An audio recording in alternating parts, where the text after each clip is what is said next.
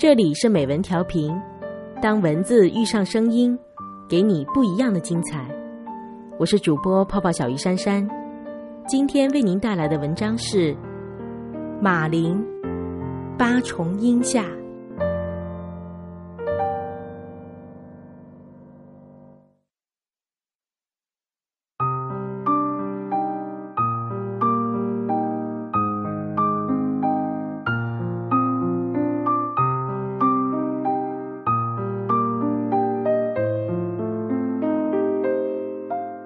那时候，一九三四年，日本横滨的一所教会中学，老师叫他保罗，叫他苏珊娜。出了校门，同学们叫他小林加代，叫他大岛一兵。而他对他说：“最好，你还是叫我郑佐兵，那是我父亲给我取的名字。”加代黑色的凤眼一低。浓浓的睫毛拂过，哈哈腰郑重地说：“嗨。”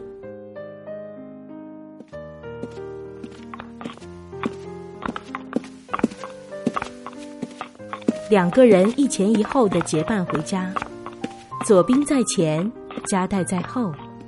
他高高瘦瘦的个子，晃晃荡荡的走，有一种桀骜不驯的气质。她虽然穿着学校的制服，依然是微微的弓着腰，像那个时代典型的日本少女，踩着小碎步。要过那道桥的时候，他会站定，扶她一把，两人并肩走上十几步，然后下了桥，再一前一后的走，互相不说话，然而走得安然。市场附近的那条街，街角一株很大的八重樱，枝丫重重叠叠的，平日不惹眼，一开起花来，满树的绯红竟热闹出万种风情。走到树下，他站一站，等他赶上来，二人客客气气地说：“撒尤那拉。”然后他向右拐。进入一条青石板巷，回家。他则继续往前走，二十几步远近就是他家的米店。女佣人迎上来，接过他手中的书包，热情的向拉门里喊一声：“二小姐回来啦！”左兵家里迎接他的只有母亲。左兵的父亲郑孝仁是在中国和日本两地经商的广东人，他在横滨开一间食杂店。十六岁的大岛游纪子作为外室，虽然谈不上感情，但游纪子日本式的温柔顺从，较广东老家的两房妻妾要让人舒心的多，所以两人生活一直很平和。郑孝仁每年在日本住四个月。自从游纪子生下小兵，就住五个月。他在，游纪子穿戴整齐，殷勤服侍；他不在，游纪子卸下钗环，勤俭度日。左兵四岁时，广东家中连着催请郑孝仁回去，这一回去就不知怎么再不回来了。日本的生意由管家代做。游纪子每月去账房领一小笔钱，仅够糊口。一年半载才收到信，信上没有称呼，只再三嘱咐好好照顾左兵。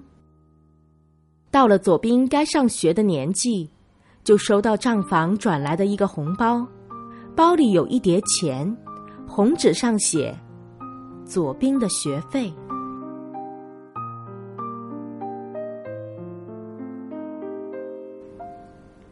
日月如流，转眼左兵十七岁了，在教会中学是一贯优秀的学生。因为是个中国人，还因为没有父亲，他没少受同学的欺侮，但他不怕。他虽然瘦，然而精打，也会发疯似的还击，渐渐的也就有了名气。那一次。小林加代在校门口迎住他，说：“放学后我们一起走好吗？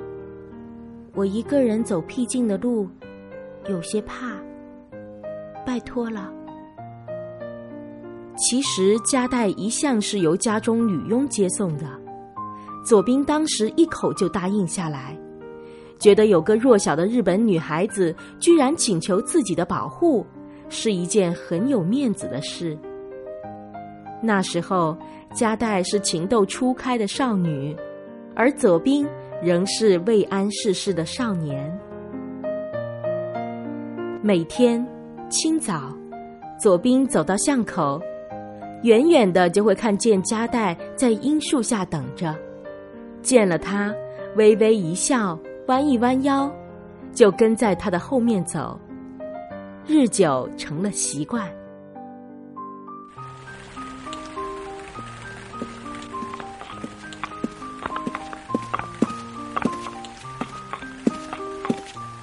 左兵喜欢下雨天，下雨天加代穿木屐。噼噼啪啪的在身后响着，有板有眼有韵律。雨大了，加代还会半踮着脚，在侧后方举着伞，给他遮一下。左兵喜欢加代那一种半羞半喜的样子，觉得女孩子真好玩。那一年的圣诞节，学校组织晚祷，允许大家穿校服以外的正式服装。左兵一出巷子，眼前竟是一亮。樱树下的加代穿了一件白底织淡淡樱花的和服，红底织银的襁褓，又因为雨丝霏霏，还撑着一把红色纸伞。左兵第一次意识到加代有多美，不知怎的就心慌意乱起来，有一种马上想逃掉的冲动。少年的心啊，真是理不清楚。一九三六年底，市面上的流言已经很多，大批华人开始返国，在涌向码头的人潮中，左兵紧随着父亲的管家，觉得自己是一滴水。母亲哀痛的哭着，郑孝仁没有让他一起走，他抓着左兵的衣服。泣不成声。将近中午，船快开的时候，加代突然呜呜咽咽的出现在舱门前。他是临时知道消息的，费了一个上午的周折才找到这里。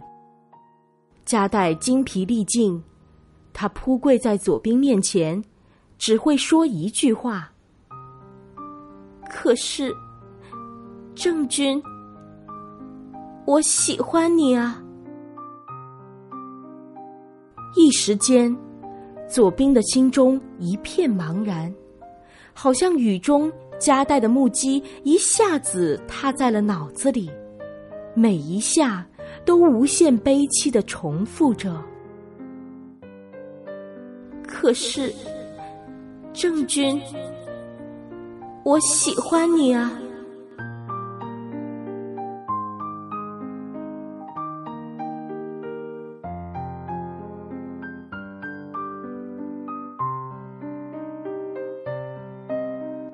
一直到多年以后，左兵才意识到加代说出这句话要有何等的勇气。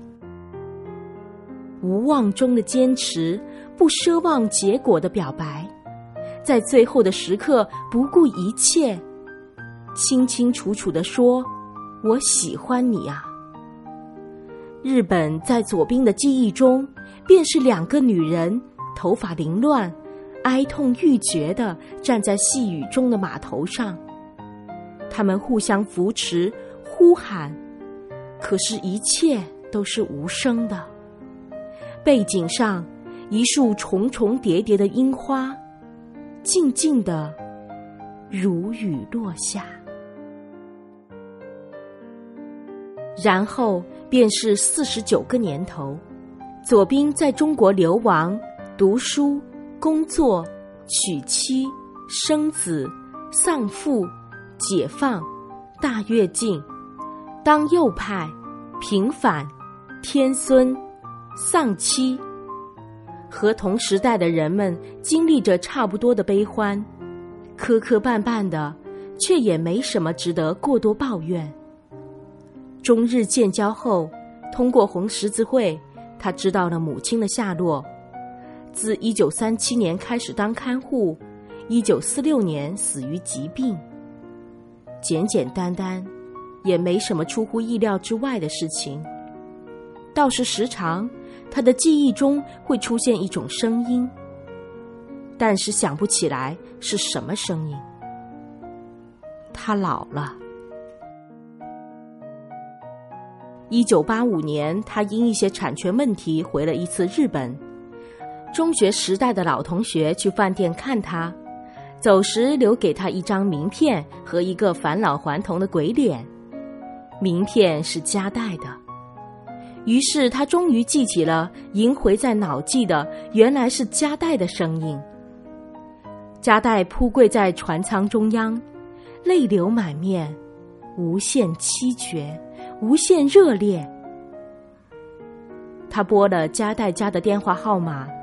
凭着一种冲动，这冲动已经多年不见了。岁月冲走了许多东西，但是最纯净的留了下来。那因为缺憾造就的纯净，没有惊叫、眼泪、叹息、懊悔和掩饰，平平淡淡的。他约他出来喝茶，说：“我回来了，茶社见好吗？”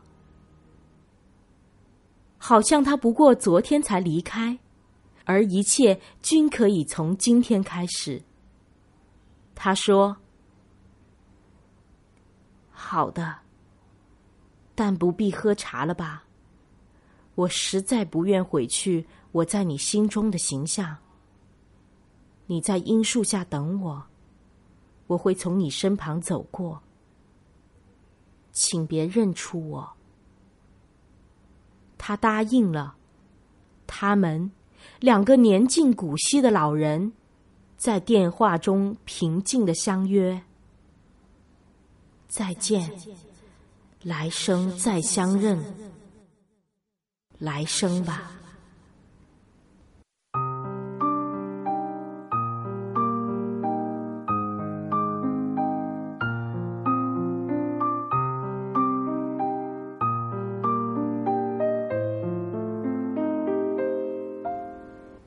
是樱花庄严凋落的季节，横滨一株古老的八重樱下，站着一位老人。他穿着租来的黑色结婚礼服，手中一大包如血的玫瑰，四十九朵。距那个刻骨铭心的时刻，已有四十九年。老人站在如雪飘落的樱花中。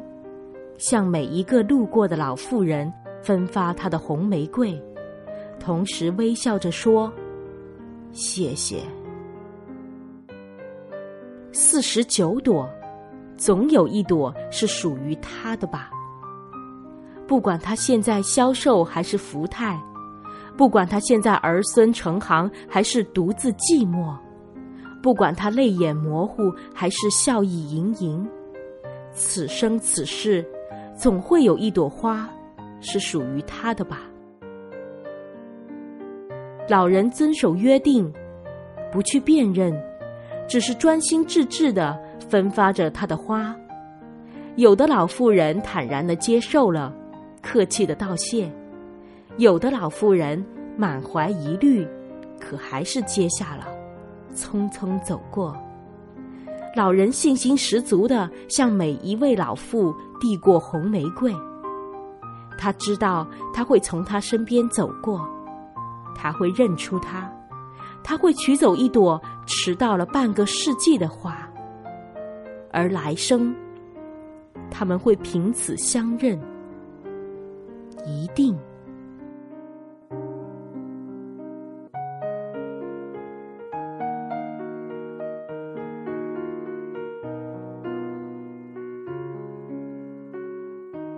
这里是美文调频，我是泡泡小鱼珊珊，感谢您的聆听，我们下期见。